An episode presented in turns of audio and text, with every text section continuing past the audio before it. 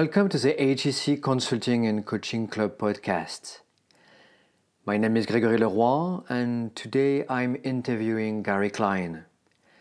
Gary is a research psychologist famous for pioneering in the fields of decision making and expertise. He has created one of the best risk assessment techniques described in a famous HBR article. Let's discover the premortem approach. Gary, what is premortem genesis and what are its pitfalls? Right.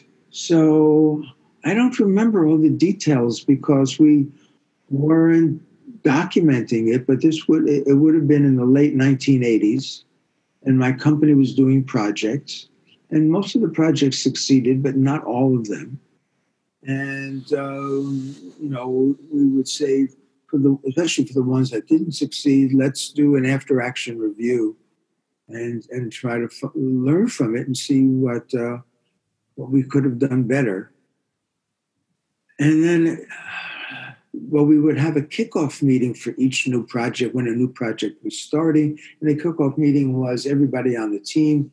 Here's what the plan is. Here's what the roles and functions are. And then I, it just dawned on me why don't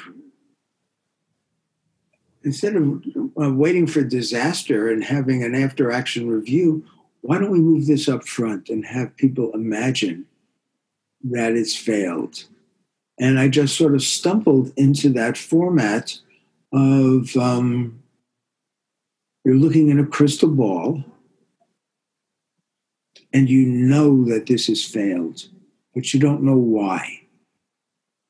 Now, write down in two minutes, everybody on the team working independently, write down all the reasons why it failed. And then we'll, um, we'll collect all the reasons and we'll, we'll talk about it. So that's, that's the essence of the premortem. And I didn't know at the time what was so important about it was instead of asking people, uh, do you see any weaknesses in a plan? Because typically people say no, or I can't, or um, what are your concerns? And people don't have concerns because they're excited. And if they do have concerns, they really don't want to talk about it in a group because it's going to disrupt the group harmony. So there's a great reluctance um, to talk about about concerns, especially at the beginning of a project when you want everybody to be upbeat. And so, what the premortem does is it changes that entire mindset, and it's not um, what are your concerns or what could go wrong here. You know this plan has failed. That's the essence of the premortem exercise. The plan has failed now, show us how smart you are by coming up with reasons why this plan would have failed. And then it becomes a competition. This is the way people um, gain credibility in an organization by coming up with insightful possibilities for why the plan failed. And, and so it really is a reversal of the, of the typical mindset and that's how how it works now i know that people claim that they're doing premortems and they're making mistakes and uh, it's it's been a, a, a, problem that a few colleagues and uh, of, of mine and I have been wrestling with. And one mistake is is not to say the plan has failed. That's you know that's that's the ground rule, but to simply say, okay, let's do a premortem. What could go wrong? And that that misses the whole issue. And um, a second way, there's just several ways that that, that people can can run it poorly. Um, they may say, "Okay, um, who wants to start?" And if you say, "Who wants to start?" that means if I want to hide, I just don't volunteer. And instead, the leader has to call on people and then a third way is to start calling on people rather than have the leader begin with something from his or her list to show that uh, he or she is is taking this seriously. So I always begin with the, the team leader. If, if I'm the facilitator, I have the team leader come up with the first item on their list to show people that this is a serious exercise. But I know in, in other settings, people don't do that.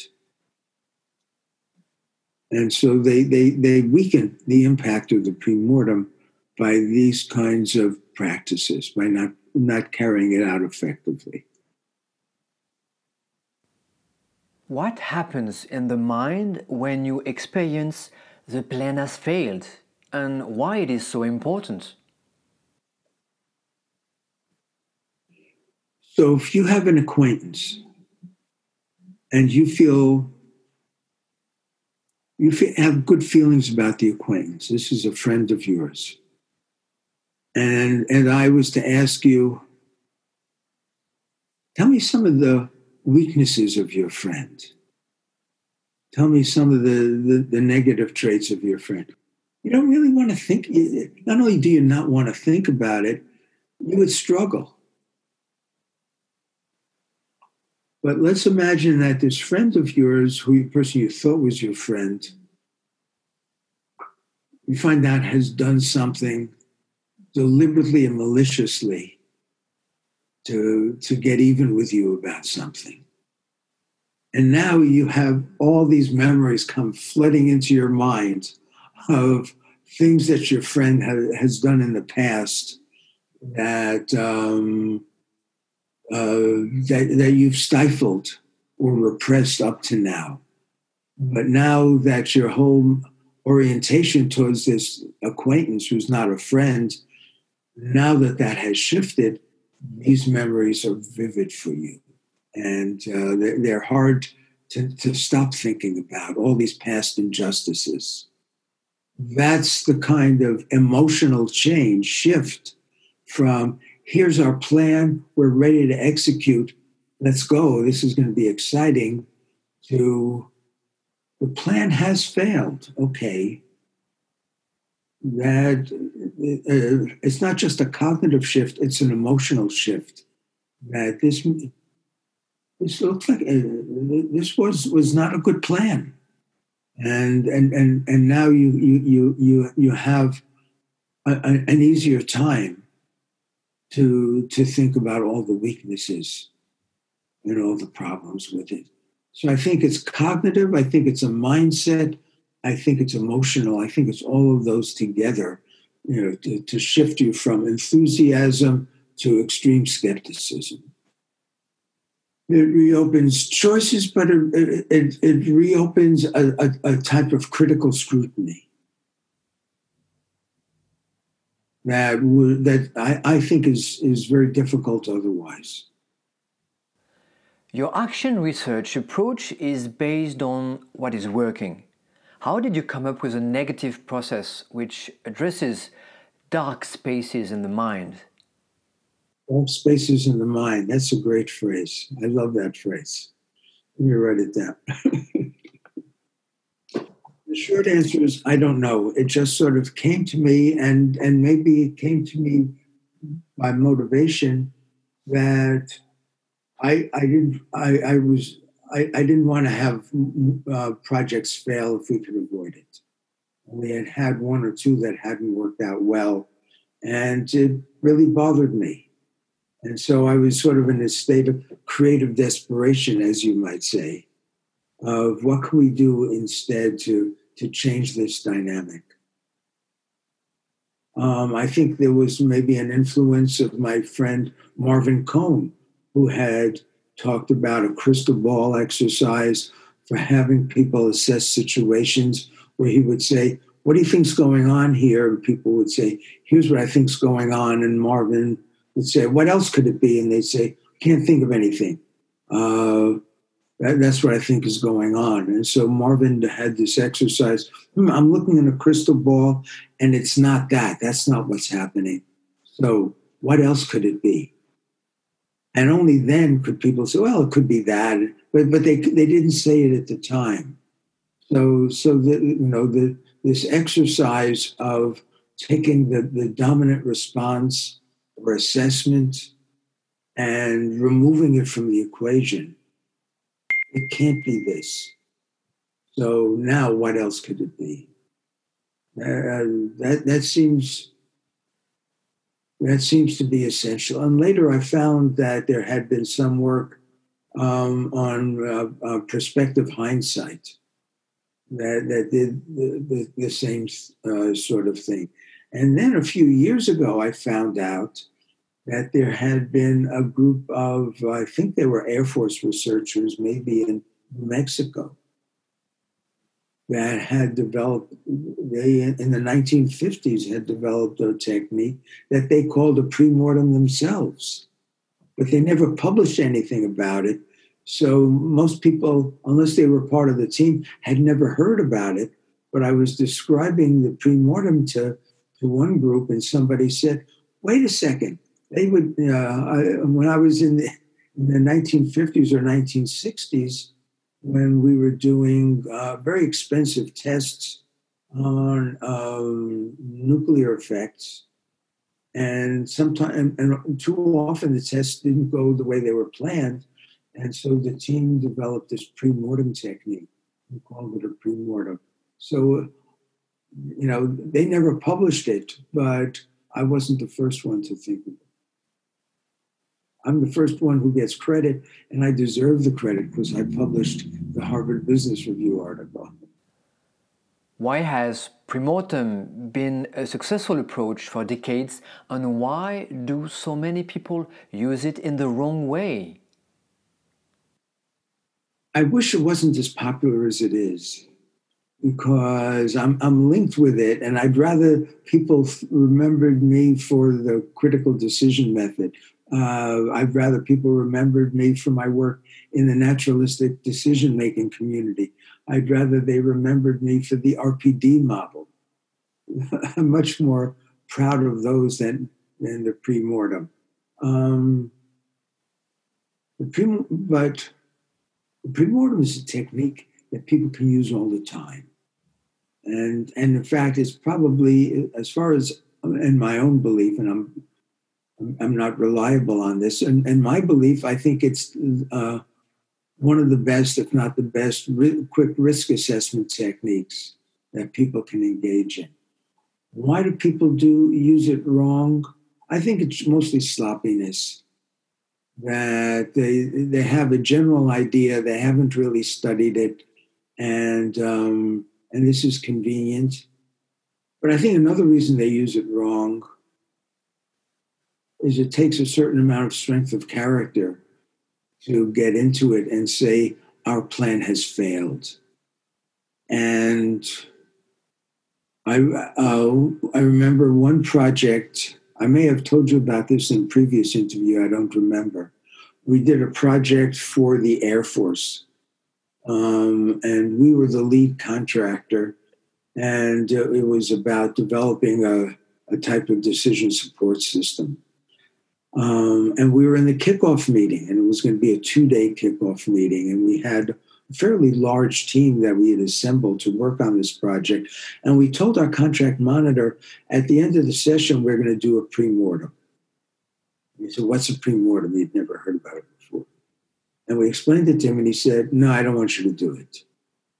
I said, What? He said, It's too discouraging. I don't, I don't want. Uh, I don't, I don't, you know, people are enthusiastic and excited, and I don't want to dampen their enthusiasm. And, and, and so he really was opposed to it. And we told him, you know, sorry, this is, we, we're not worried about their enthusiasm. We want to make sure we have a successful project here. And he said, okay. He was just very uncomfortable with it.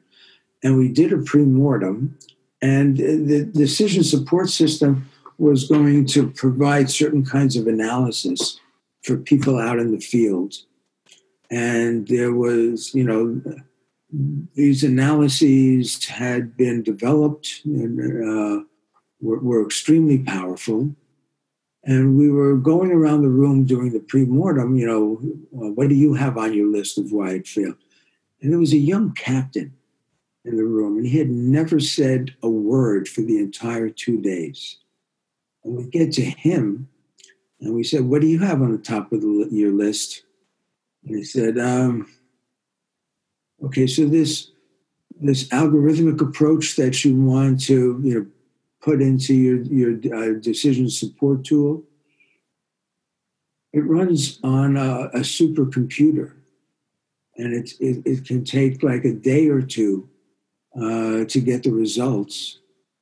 And I've been out in the field, and the people who are making these kinds of judgments, they're you know they're, they're reservists, and uh, they may be you know um, college students who are history majors and have joined the reserves to to make money, and they you know they, are going to have a small uh, uh, I think an IBM 200 series computer out there with them. They're not going to have a Cray computer, and they're not going to they're not going to be able to operate a Cray computer even if you had dozens and dozens of them in the field. And so, uh, the approach that we're taking, I don't think it's it can work. There was silence in the room. And everybody realized he was right. and if he hadn't said what he said, we would have spent the next half year or year building a tool that could never have been fielded. And somebody else said, but you know, I have sort of a back of the envelope technique that, that I've used when I don't have time to to to, to have go through the Cray computer, and so I, I, I do, and and it's not a, a, a substitute, but it's like an eighty percent solution.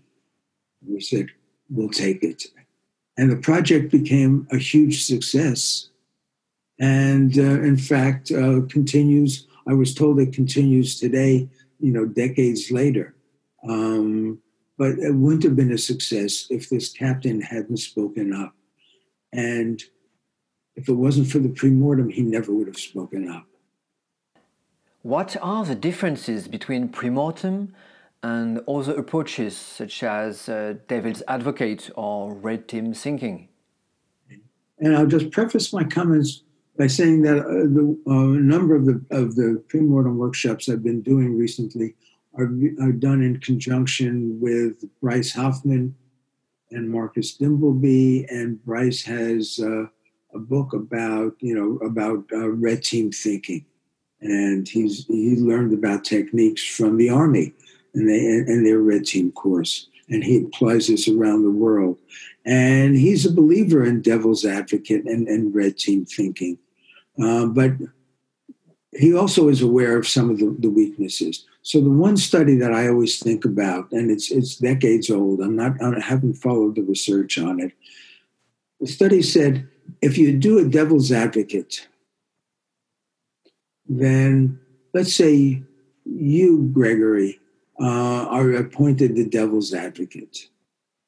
That means I don't have to think about any weaknesses to my plan because you're going to do it. So now I'm, you know, I'm I'm I'm free to to dis, you know, to just think about how the plan is going to be so wonderful. And then when you voice your criticisms as the devil's advocate, I don't know if they're sincere criticisms or just because that's your role. So I don't take your criticisms as seriously because that's your role. Now, I think Bryce Hoffman has tried to find some ways around that that problem. But I think that's uh, a problem with the way most people use devil's advocates and why devil's advocates don't have much of, uh, as much of an, an, impact as you would expect because um, the concerns that are the loudest and count the most are those that are genuine that you know that that people are really worried about it. And for devil's advocate, you don't know that. Uh, my problems with red team thinking, the problem there is it's logistically difficult to uh, to uh, uh, compile a group of people who are going to be the red team thinkers and how much how are they going to come up to speed and understand the plan. And so it, it takes time to assemble them to bring them up to speed. They're never going to be perfectly up to speed because they're not part of the team. And so it, it, it seems to be fairly labor intensive. Pre-mortem is simple enough that you don't need an external team. And in fact premortem creates a culture of candor within the team that people are now um, they now have had an exercise where they said unpopular things to each other and that changes the culture of the team whereas bringing in an outside red team doesn't do that was premortem used in pharmaceutical companies, especially in relation uh, to the recent vaccine? I suspect it wasn't. Um, uh, because it's not part of their culture. I think you know there's a few places where I see it used. It's used in you know for, uh, uh, firefighting, wildland firefighting, and others.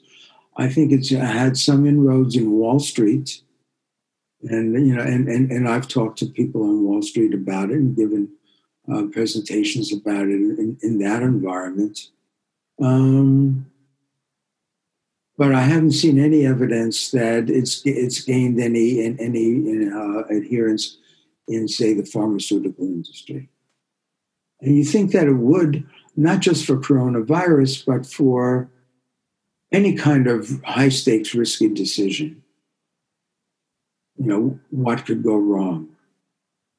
Um, for, say, Oxford University uh, partnering with AstraZeneca, um, there was a, a problem with the trials that they ran that they got the dosages wrong.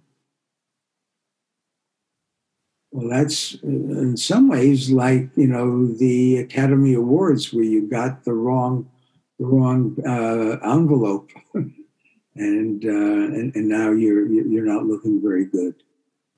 Why isn't the premortem used more widely in business and critical decisions? I think it takes. First, I, I think people aren't all that familiar with it. Uh, I um, I don't think it, it, has been popularized enough. Uh, second, I think if you do it wrong, it may not have had the effect you wanted. You know, it takes a certain skill for the facilitator to make those sessions really work. And third, um, it's a scary exercise to imagine that your plan, your baby, I mean, nobody wants you to think that their baby is ugly.